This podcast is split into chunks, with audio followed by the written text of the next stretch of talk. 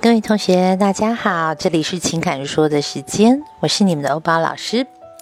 今天我们要来讨论的主题是如何让爱我的人信任我。嗯，我们常常在很多彼此的感情生活中发生一些呃小摩擦，甚至可能会出现一些谎言。那当这些谎言出现并且被揭发的时候呢，就会让彼此之间的信任荡然无存。一个良好的关系，其实信任是一个很重要的基石。嗯，另外一个呢，则是平等。所以说，我们跟对方如果呢要形成一个好的一个关系，那么信任还有平等这两个东西，刚好就是一个天秤的两个两个对立面呢。就是我们既希望能够获得平等，我们又希望能获得信任。这里面如果少了任何一个东西呢，它这个天秤就会失衡，然后最后呢，这个婚姻或者是这份关系，它就不得不结束了。所以。信任的建立其实是很微妙，而且并且是很困难的。信任的重建则是更为困难，因为他曾经溃堤过，所以无论我们做了任何事情，都像是破镜重圆这样子。一般来说呢，会导致整个信任破产，多半是中间发生了一些忠诚度的问题。比方说，曾经有过第三者的介入，或者是曾经有过类似出轨的行为，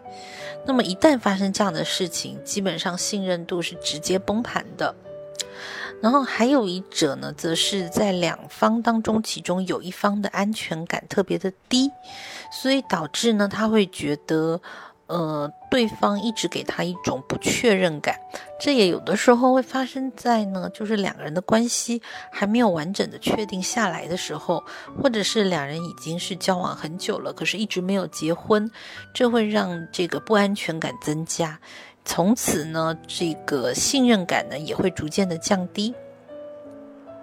那还有呢，就是当爱情进入到了某个新的升华阶段。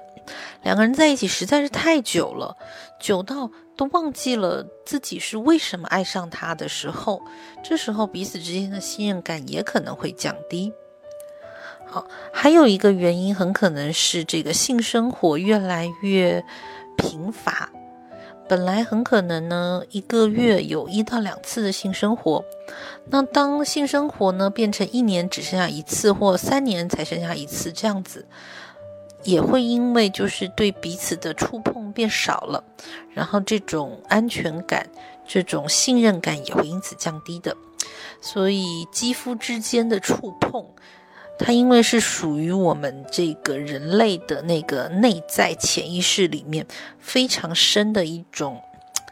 一种安全感的来源，所以当触碰消失之后呢，我们其实也会让信任度慢慢的变低，就是对方对我的信任度跟我对对方的信任度都是在变低的状况之下。好，那我们要如何去重建这个信任感呢？嗯，其实呢，重建信任感其实非常的困难，我必须跟大家说。因为一旦崩盘了之后呢，其实，呃，不可能一两天就能够重建信任的，也不是说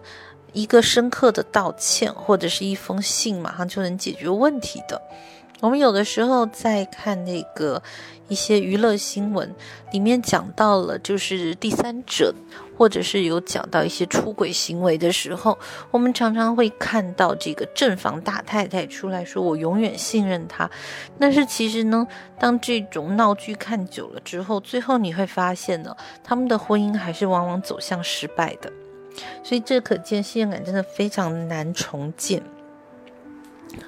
但是无论如何，如果你已经确认了你要重建这个信任感，你希望维持现在的这个欢喜的话呢，其实多与对方沟通是非常重要的。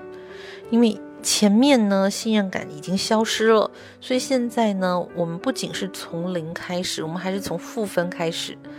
那将自己的所有的行踪多报备，甚至是最好能够呢，每天就是出门之前，把今天你的行程跟对方报备，然后呢，加强去交流，会对于对方来说，因为他能够掌控到你的行踪。所以他会稍微的对于这样子的一个行为是比较有安全感的。那第二个呢，就是如果呢你们之间的关系曾经出现过第三者，而你刚好就是那个看起来疑似出轨的人的话，那么在重建信任感的过程里边呢，就必须要排除所有的异性，尽可能的远离所有的异性，才有可能呢让这个。呃，两人之间的信任感能够慢慢的回升。如果你已经是一个结婚的人的话，那么请在九点半之前回到家。为什么我们说九点半之前回到家哦？因为呢，九点半这个时间点刚好就是如果家中有孩子，也差不多该睡觉的时间了。那回家借由回家陪孩子的这个理由，其实是一个很好可以重建信任感的一个方式。就如果你不知道如何面对你的另一半，趁你的孩子还没长大之前，好好的以他作为借口，然后呢，去增强沟通，增强彼此之间的一个关系，甚至增强呢彼此之间的一些呃肉体关系，都可以有助于去重建我们的这个信任感。好，第四点呢是好好学习控制自己的情绪吧。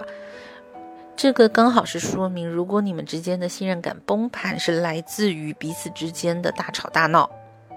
有的时候过于犀利而且伤害对方的言语，会让对方再也不相信你了。所以，学会控制情绪，学会好好的运用文字、运用话语，然后呢，尽可能的在一个争吵关系里面，让自己冷静下来。避免是哪有痛点往哪戳啊，然后哪能哪里能够言语伤害到对方了，我们就尽量编剧一些恶毒的言语啊，那就不是在好好相处了，不是好好谈朋友了，这是好好的把对方搞成自己的仇人，那仇人之间是没有什么信任感可言的。好，那第五点呢是试着呢比以往再对对方好一些。然后给对方一些惊喜，让对方可以重新想起来，就是原来我们两个人继续好好的处在一起，是因为我们曾经爱过对方。给彼此一些能够重温当年温暖回忆的一些事情，也有助于重建彼此的信任感。然后最后呢，就是一旦你是那个信用破产的人了。对方肯定会对于你的所有行踪呢，或者你的所有的一些告知他的事情，会去质疑你，会去疑问你。那如果你是这个信用破产的人，你要勇于的面对对方对你的质疑，然后并且清楚的给予就是答案还有回复。基本上这几点如果能够做到。再多给自己以及多给对方一些时间，这个信任感呢，假以时日，就是少则一年呢，多则三年呢，信任感还是可以重新被建立的。所以不要害怕被质疑。我知道大家接受质疑的时候，心中都会非常的愤怒。可是因为你现在的目的呢，其实是要能够重建这样子的一个关系，所以一定会被质疑的。所以千万不要别人在问你行踪的时候，你就立刻火冒三丈啊！你若火冒三丈的话，那么其实这个信任感又会再次的降低。好。嗯，我这边呢看到了一篇，就是看起来还不错的一个文章片段，我也可以分享给大家哦。他说，每一份感情都需要寄托，每一个人都是寂寞的，借此安抚那些寂寞的灵魂。因为信任，所以我们在一起；因为失信，所以我们分手。这其实是蛮好的，能够解释。就是两人之间彼此对于信任的关系，然后最后的最后呢，也是给大家一些就是，呃，一些小小的回应，就是如果爱他，请多给他一些安全感。如果你不知道该如何给对方一些安全感的话呢，请多使用一些树脂类的精油，比方像安息香，比方像秘鲁香脂，比方像香草。这些甜蜜的气味可以给自己和对方多多一些温暖。使用的时候呢，记得使用蜡烛。我个人非常喜欢在有两个人在的地方使用香氛蜡烛。那一般的蜡烛里面加一些精油，点燃它就会成为香氛蜡烛。蜡烛的火光能够温暖我们跟对方的心，蜡烛的气味能够卸下我们冷冷酷已久的心房。能够弥补我们心中那些缺憾，还有空虚、寂寞、冷。所以到最后呢，我希望大家能够好好的跟另一半，然后好好相处，好好的建立关系，好好的给对方安全感，然后好好享受你们的幸福时光。我是欧巴老师，很高兴你听我的情感说时间，我们下一次再见。